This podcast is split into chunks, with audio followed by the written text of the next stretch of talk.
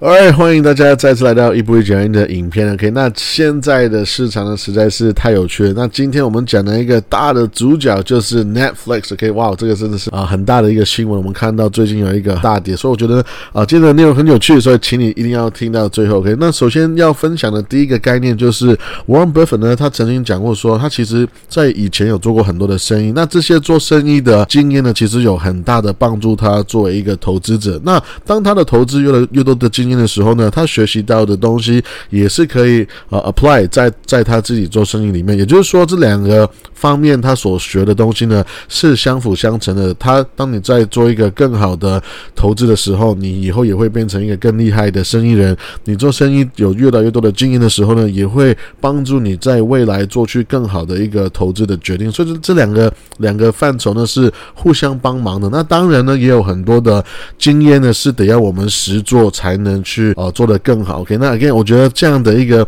思维呢，可以放在今天这个公司真的是啊非常，OK？那因为其实我们看到 Netflix 呢，呃，哇，呃，这是一天就跌了三十五趴，那其实还其实还在呃跌下去来，我们从去年的高点到现在已经掉了七十趴那么多。那其实，在半年前呢，呃，Netflix 在七百块的时候呢，呃。我我根本就不会提到它了，因为其实呃，甚至是在过去五年呢，其实我都 从来没有呃提到 Netflix 这个公司，因为其实我们都知道它是非常的呃快速成长，很赚钱，然然后很多人很喜欢它，没有错。可是当你看到一个公司如果它呃 EPS 是八点多的时候，然后呢，你你再付一个七百多块美金，其实我们在说的是哇，那个 PE ratio 呢是七十几、八十几的倍数那么多，那我觉得呃这样子的一个。呃，本一笔的倍数让我去付钱，我觉得是很难让我去呃，很难让我去买单的，尤其是这个公司的。未来的成长性，我其实没有办法保证一直会维持一百帕来，不不可能每一年维持一百帕那么多。所以其实我觉得持续我们用一个更积极的态度去买股票呢，我会比较不喜欢。我情愿会选择一个更保守的态度去买股票，尤其尤其是这个公司的市值其实非常大。我们在讲的是一个 billion dollar company，对不对？这这这公司其实是几千亿的美金的市值啊。如果一个几千亿美美金的市值的公司，我还在持续的。呃，期待它会有一个一百趴每一年的一个成成长的话，我觉得这个是呃会不能说不可能，可是会觉得说是越来越难的。可以，可是呢，这一切的评论都没关系，因为我们都知道 Netflix 呢的确是全球最大的一个订阅媒体的服务，right？它是有最多的付费的会员人数，最好的、最呃最 sticky 的，就是我们用户来讲是最高的一个活跃的程度。再来就是营营运的收入跟我们的利润 profit 呢都是最高，所以。呃，again，像那么大的一个公司，我们已经知道它的实力很强，很很厉害。可是呢，呀，again，我我我我会觉得说，这公司很会赚钱没有错，可是总是会让我很害怕，在一个很贵的价格去买它。因为如果我用一个非常高的估值去买这个公司的时候呢，其实我牺牲的是呃未来的一个获利。OK，那我觉得现在呢，呃，当然现在大跌就不用说了。可是呢，除了在在半年前，除了我觉得很贵以外呢，其实我觉得还有一个。呃，很多人会有一个 debate，就是一个拉扯，就是其实你会看见呢，这个 Netflix 呢在花的钱，尤其是在我们说的是内容上面的花费，这个钱是越来越多，所以导致呢，这 Netflix 的自由现金流是越来越低的。那如果这个公司它的自由现金流是越来越低，而且呢，这个自由现金流呢是完全跟公司花钱在内容上面的钱是一个反比的话，那其实我们看得到呢，诶，这个其实就是一个这公司的一个政策，他们就是已经明白说，诶，我们要投资未来，我们要保持我们的竞争优势，所以呢，我们得要花很多的钱去投资更多属于我们个人、我们自己的专属的一个内容。OK，所以呢，既然这个现金流是已经是这样的一个趋势的话，那我更认为，尤其是我们的 EPS 呢，就变得是更加的重要，因为其实啊。在半年前，甚至是几年前，我们一直是 Netflix 是一直是很高的时候呢，没有人会跟你说用。本一比这个概念，这个角度去估价，因为这不合理嘛？因为我们看见说一个呃本一比是可能是八十倍来一百倍这样的数字数字，所以呢，我们只能会用呃一个呃 subscription，就是呃订阅人数的成长，或者是说呃自由现金流的一个成长来做一个呃一个概念的。可以，可是 again，呃现在呢，我我还是会觉得，因为那个。花钱的政策是固定的话呢，我认为我还是会去看这个公司的呃 EPS，我觉得这个是一个更值得呃去为这个公司的获利能力做出估值的一个方法。那再加一个好的消息就是，其实呢，Netflix 本身呢也是在呃去年开始呢，在二零二零年开始说，哎，我们要开始保持一个更高的一个自由现金流，也就是说，我们刚开始呢还没有抓到我们花钱的方式，可是我们现在花钱越来越有经验之后呢，我们就应该要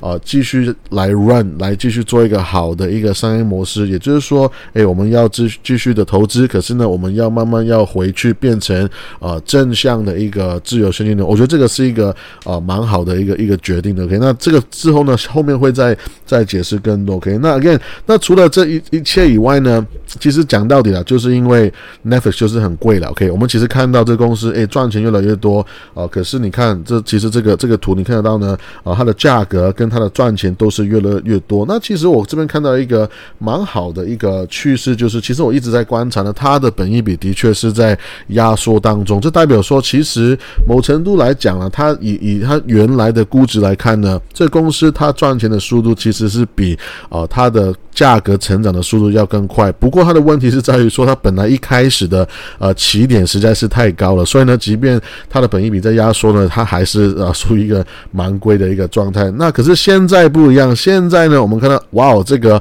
价格突然大跌的时候呢，其实它的本益比就其实突然我觉得变得是呃非常非常的吸引。OK，因为 again 我不会想要付一个本益比一百到两百到三百倍的一个呃获利的倍数去买一家公司。OK，所以呀，今天我们看到这个 Netflix 呢，它其实股价大跌有三十多块四十帕的时候呢，我觉得诶，现在在两百块的一个状态去看这个公司，我就觉得诶，其实它突然就变得非常的吸引。OK，因为现在如果以两百一十块左右的一个价格，我们才我们再看这个 Netflix 的呃它的 EPS 呢，我们大概在说的是一个十五十六倍的一个一个本益比。其实很久很久，我们已经没有试过用本益比去来形容这一家公司。OK，所以呢，要一个成长性那么快的公司，嘿，我们在说的是不要忘记，这个公司呢，基本上它的。年成长，我们在说的是六十帕、七十帕的一个速度，所以基本上这个公司呢，差不多每一年都要翻倍的。这个是一个呃非常快速成长的一家公司。OK，你你看过去五年，基本上它的 net income 是一个爆炸性的成长。OK，所以如果即呃即即便是你从现在我们保守一点，从今天开始看未来的预估的成长来看呢，我们还是有一个每一年有二十帕的速度成长的一个非常漂亮的数字。所以今天本一比落在十五十六的话，我觉得这个呀，这个整个估值就让我觉得变得非常的好奇。我会我会觉得说，哇，这个诶，是不是时候就是诶，呃，可以可以去来投资一下来那我们再看 Netflix 呢，其实它没有改变过，它就是一个非常赚钱的公司。它的 subscription 它有非常强大的一个订阅制的模式，而且它的成长的成长的速度也是非常快。所以呢，你会发现 Netflix 一直以来它的嗯。他他做这个财报的一个习惯，就是他会跟你说，诶，我们会猜测有多少的订阅人数的一个成长，而且呢，这个这个这一招呢，证明是非常有用，因为呢，在过去的五年，其实你看得到，基本上它有大部分有七成八成的时间都是打败分析师的预期，也就是说，他们可能会预估某一个数字的订阅人数的成长，可是呢，真实的数字出来之后呢，哇，每个人都会 surprise，每个人都会呃，就是很惊讶，怎么原原来比我们想象中是。更多的，所以这一直以来呢，也是刺激这个呃 Netflix 的股价一直往上走的一个很大的一个诱因。OK，可是呢，诶，我们知道现在为什么啊？这个那么大的一个新闻说，为什么让 Netflix 呢？它瞬间一天就掉了三十多趴，几天掉了四十趴呢？是因为诶，我们说这公司十年来是第一次，第一次呢，就是呃失去他们的订阅人数。OK，而且呢，呃，这个是我觉得。很有趣啊，因为因为这个是十年第一次，而且呢，它它不它是突然从啊成长成长成长很快很快很快，突然从成长很快，它它没有减慢，它不是减慢，它是突然从在成长当中呢就突然变成减少，OK，甚至是不仅是我们现在这个季度少了二十万的一个订阅人数，甚至是呢他们会期待今年还会呃损失更多的订阅人数，可能会有两百万的那么多，OK，那。这个是结果，可是其实有蛮多的因素是导致我们现在看到这个这个结果，对不对？所以其实最大的呃明显的影响就是，哎，这个 Netflix 就是刚刚就离开了俄罗斯嘛，我们不是在说在打仗嘛，right？所以其实光是从呃离开呃俄罗斯呢，我们就是已经瞬间呃减少了七十万的一个一个人口，OK？所以其实如果你把这个算进去的话，其实这个季度呢应该是啊 net 其实应该是净成长，应该是多了五十万个订阅者。才对，可是呢，呀，我们光是离开俄罗斯呢，就瞬间少了七十万的啊订阅人口。再来呢，就是啊。我们也看到 Netflix 呢一直在涨价，我们要更多的获利，有更多的营收，所以呢，整个这是 across 整个公司平均呢是涨价了十一趴。那其实 OK，你涨价也可能会损失了一些人口嘛，这个这个也是可以呃意料之内。OK，再来就是呢，我们在两年前肺炎开始呢，其实呃 Netflix 一直以来有一个非常棒的一个呃人口的红利，就是因为诶因为肺炎，我们只好 work from home，只好只好在家娱乐也是在家在。家里没事做，只好干嘛呢？就是去看 Netflix，right？就只好去啊订那个炸鸡跟披萨，在家里看 Netflix，right？所以其实这个也是一个。对 Netflix 过去两年一个很大，应该说比 normal 比正常速度还要啊成长更快速的一个呃一个一个诱因。所以呢，现在我们开始肺炎，呃，全世界又到另外一个呃就是阶段的时候呢，你会发现我们今年的 Netflix 的订阅人数比去年减少。我觉得这个是啊完全是合理的，因为我们本来就是呃前面就是涨太快了。OK，再来就是呢，我们也知道。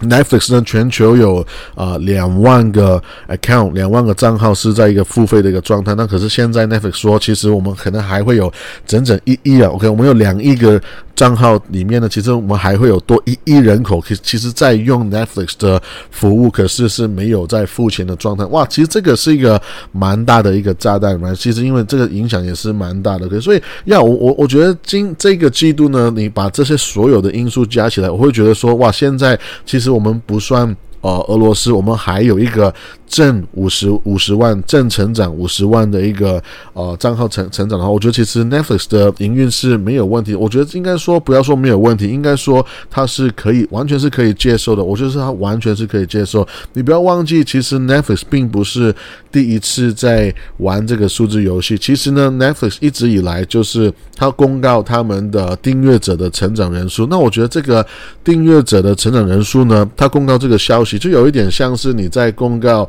啊，在在 Apple 他们在公告他们在每一个季度卖多少手机一样。其实有一天呢，一定还是呃会到达一个饱和。所以我觉得呃 Netflix 其实有一天我我期待他们也是应该会哦应该会把这个数字拿走了。可是无论如何，现在它还是在继续的。报告这个数字是因为其实他们的这个人口的成长还有非常非常多的空间。那这个其实我可能呃有机会在下一个影片我再跟大家分享更多。可可是现在呢，我们看到的是因为 Netflix 知道自己的人口成长还有很多很多的空间，所以呢，我现在我也不怕，我我也我也不怕说呃一定要把整个市场拿掉之后再涨价。反正我就是一直在呃有一个快速的人口成长的同时呢，那我就也同时涨价好了。所以呢，你会发现。Netflix 一直在涨价，而且他们也是没有在手软的。每一次涨价是 double digit，是双位数字的成长。那我可以跟你保证，这个。价格的成长速度呢，肯定是远远超过我们的通货膨胀，所以基本上你看到他们有不同的花钱的 plan，不同的不仅是不同的计划，不同的消消费的模式，不同的花钱的方式。所以呢，我其实我认为现在我我我个人会更在乎，会更想要看到 Netflix 的一个数字呢，也可能不只是在看它的呃订阅人数的成长，而是说每一个订阅人数实质可以为这公司带来的营收的收入。因为我们已经知道，哎，其实呢，这个公司它涨价，哇，我们有太多的忠实的 fans、忠实的粉丝。因为呢，其实你看到这每一次他们的涨价，实质上，哎，好像会影响到他们的订阅人数的一个成长的一个速度，有一点点改变。可是其实还是没有说很多很多了。其实你会发现，即即便它一直在涨价，其实呢，哎。它一直在涨价，其实我们订阅的人口还是在越来越多。其实我们在甚至是在 Netflix 上面花的钱还是越来越多。所以是这样的话呢，我觉得订阅人数已经对我来讲不是相对呃，这是好像是完全的一个重要的数字了。可因为最后你也会知道，哎，我们即便这一切的。挑战呢？哈哈，其实呢，Netflix 它的市场的占有率，它的最后的人手呃人口跟它赚的钱都是呃在一个越来越高、越来越大的一个方向去走。OK，所以呢，呀，现在其实最明显，我们面面前最大的挑战就是呃，我们知道当俄罗斯去打乌克兰的时候呢，其实要呃全世界甚至全美国很多很多的所谓的金融分析师就是说啊，我们就是呃美国公司呢赶快要去离开呃俄罗斯，要赶快在你的俄罗斯的业务完全就是 X 完全结束，对不对？那其实要我我我我们很多人都愿意这样讲嘛，就是说，哎，你们你们要支持正义的平安的那一方，就是不要跟那个坏人在同一边，对不对？所以我们讲很简单，那我们就是，所以每个公司都要离开，那离开之后呢？很有趣哦，我们明明知道这个公司离开了在这个国家，那很明显我们赚的钱应该一定应应该不是应该是一定会变少嘛？可是我们现在就是一副就是哇，好像是第一次听到一样。我觉得这个其实蛮有趣的。那我觉得呃，其实我们我没有在抱怨，我只是在说，诶，也是因为这样子呢，大家这样子的一个反应，我觉得这样我们呃一个投资者才会有这个在市场上面捡便宜的一个机会了对所以我觉得要大家好像完全是。非常的惊讶，说什么？你你你在俄罗斯少了七十万个订阅用户，你你怎么怎么没有前面跟我说？因为前面我没有跟你说，是因为你叫我去离开 Russia 不是吗？不是全世界都说我们要离开俄罗斯吗？我怎那我怎么样跟你解释我会少赚多少钱呢？对不对？如果我这样讲，你不是就说我哇这个只是贪钱只会讲钱的一个公司，right？所以 anyway，现在呢，你可以这样说得到，我们离开了俄罗斯之后呢，其实这个公司诶，基本上每一个你可以大概大概抓呢。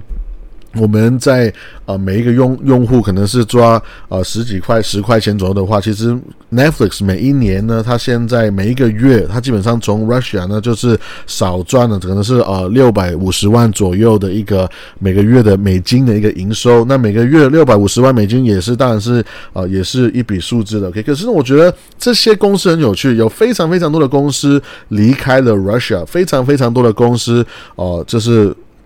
脱离了俄罗斯这个国家，直接直接离开。可是呢，我觉得在这些公司里面呢。那个品质跟那个风险跟那个真正的大的影响呢，还是有非常大的一个差别。因为比如说，如如果你去看一些公司，像 Google，像是 Meta、Facebook，像是呃 Netflix，像今天的主角的话，其实他们呃完全是可以很轻松的去跟这些所谓的地理环境跟这些政治的呃影响去调整他们的业务。为什么呢？因为诶，他们你要我离开哦，那我就离开吧，那我就直接关掉，我就。把那个 Internet 就那个那个 WiFi 关掉就好了嘛？那其实我就可以直有点像是我就直接离开了这个公司。你那里面工作的工作人员，你就是自己坐飞机离开就好了。其实你要明白，这些所谓的轻资产的公司呢，他们要离开一个国家是再也简单不过，因为他们在这地方并没有真正花很多的钱去建立很多的。呃，一些所谓的 plan，或者是说 infrastructure，或者是说一些一些呃很大的设备，right？它不像有一些公司，比如说哦，可能像 BP，right？油公司，或者是说像 McDonald's，OK？麦当劳，他们就是花，哎，我们在讲的是几十亿美金的钱，可能是在一个国家里面买土地，然后呢去盖工厂，去盖炼油厂，来去呃盖餐厅，right？其实所以这些公司呢，已经跟那个国家有一点。盘根错折，不，你有点像是那个、那个、那个影响力是太、太、太深厚了来所以这些公司呢，如果你要他们马上离开，那个才是真正呃，我觉得会伤害是比较大，比较麻烦，也比较慢，也比较不方便来那所以 again，我觉得。呃，这些公司像 Netflix 呢，其实它离开 Russia，要我我是很痛啊，我是每个月少赚六百六百万美金。可是其实呢，呃，在我真正的营运上面，OK，我我我的 balance sheet，我的呃 income statement 呢，就是少了一块，可是它不会就是真正的伤害到我的那个一个一个本质，OK。所以，Yeah，again，我觉得一个这样的公司呢，是呃很值得去观察，因为呃 Netflix 就是，哎，我就是很明显，我就是知道你们喜欢我了。OK，所以我就是根本就没有在怕我要去持续的去涨价，OK，甚至是他可以跟你帮你算出来说。哦，我我涨多少钱呢？我会有多少的人的一个正面跟反面的反应？比如说这边他跟你说，如果我涨价涨一块钱、三块钱、五块钱的话，那我我真正会留下来继续付我钱的人的帕数是多少？或者是说，呃，有有多少人会想要离开？多少人会呃，可能是降价降级到一个更便宜的一个方案里面去？来，所以其实要 Netflix 是一个非常大的一个获利能力跟一个溢价能力，其实是一般的人是我。如果你问我的话，哎，Netflix 超值值钱的，OK，非常非常值钱，OK，一个。有两亿观众、两亿人口的一个呃用户量的一个一个公司，OK，它其实也也是有非常多的数据，它有非常多的大数据在里面持续在运行，OK。那你问我 Netflix 值一个月做多多少钱呢？我我不晓得大家的答案可能不一样，可是你问我的话，我很轻松可以跟你说，三十块、四十块、五十块、六十块、七十块、八十块美金一个月，我都愿意去付。为什么？因为如果你去算一下，我现在如果我去付钱去。看 cable，或者是我们台湾说第四台，right？其实我随随便便第四台的钱呢，就一定会，或者说 cable 的钱呢，是很轻松就已经超过我付费 Netflix 的一个钱了。所以今天如果你再加上，如果你像是我的话比较传统，我就很喜欢去看电影的话，哇，我们一个月我可能看四次五次电影的话，如果有比如说我在台北，OK，如果我看一个电影是三百百块、四百块、五百块、六百块，应该说三百块三三百块一个。一个 take，然后呢，两个人就六百块来其其实哇，我我。这个这个花费是很高的，可是如果我在家里看 Netflix，哇，这个我我我六百块我可以随便看，每天看，这是天天看，每个小时都看，其实是非常划算。我认为很多人是小看了 Netflix 的一个真正的一个它的一个呃估值是在哪里，它真的真正的一个一个值钱的地方是它其实还没有显现出来，尤其是它现在开始在花非常多的钱在投资。更多的一个内容上面，那其实这个呃投资内容跟呃那个钱的关系呢，我可能 again 我我下一集有机会再跟大家再聊更多。可是现在呢，Netflix 还有非常多的卡还没有打出来，就像我刚刚讲的，它本身的呃真正的一个价值还没有显现出来以外呢，其实它诶它可以做很多事情嘛，像前前面讲说。它有可能一一个人口是呃有在使用他的产品，可是没有付费，所以其实他们光是从这边去捞钱就已经有蛮蛮多赚钱的机会。我只需要收紧我们啊，就是分享。密码的一个方案可能是 IP address，或者是说不同的，像 Amazon 一一样，right？我就是在同一个房子里面的 IP address 会做做一些不同的一些调整，很容易就可以赚钱。甚至是其实 Netflix 现在呢已经开始在啊在南美洲呢，在一些不同的市场开始在尝试说，比如说我一个家庭可以去付费去多付了其他家庭的钱，这个也是呃也是 Netflix 就已经在做的一个做法，更不用。说他还没有还没有试过在他们的平台里面去呃去做广告来，所以如果他的平台它稍微稍微做的，我我我不晓得了，可能可能有点像是 YouTube 或者是呃做的是更简单版本的广告，其实他们就有有非常非常多的一个赚钱的一个方式跟渠道了，所以我觉得呀，Netflix 其实就像是 Meta Facebook 一样，他们有很多的潜力是还没有去检视出来的。我们现在面前看到一个问题就是说。哇，我们的订阅人数减少了二十万那么多，然后我们觉得好像是世界末日。我跟大家分享一个我最喜欢的例子，就是烟草股，对不对？这个烟草公司呢，如果你去研究它的话，诶，不知道从几十年前开始呢，就已经是每年人数越来越少了。我们吸烟的人数就是越来越少，因为我们很很爱讲说，哦，我们这个世界呢，就是在越来越往那个呃，就是高阶的阶级去走，所以呢，我们好像吸烟的人口好。像越来越少，这个在一些我们说已已经发展国家好像是这样子，在一些大的城是好像是这样子，但其实全世界很多中产阶级还是在抽烟。那你说，OK，我每一年在越来越少的人口，可能三点五趴、呃四趴的一个速度在每年减少的吸烟人口，But it's OK，因为这些烟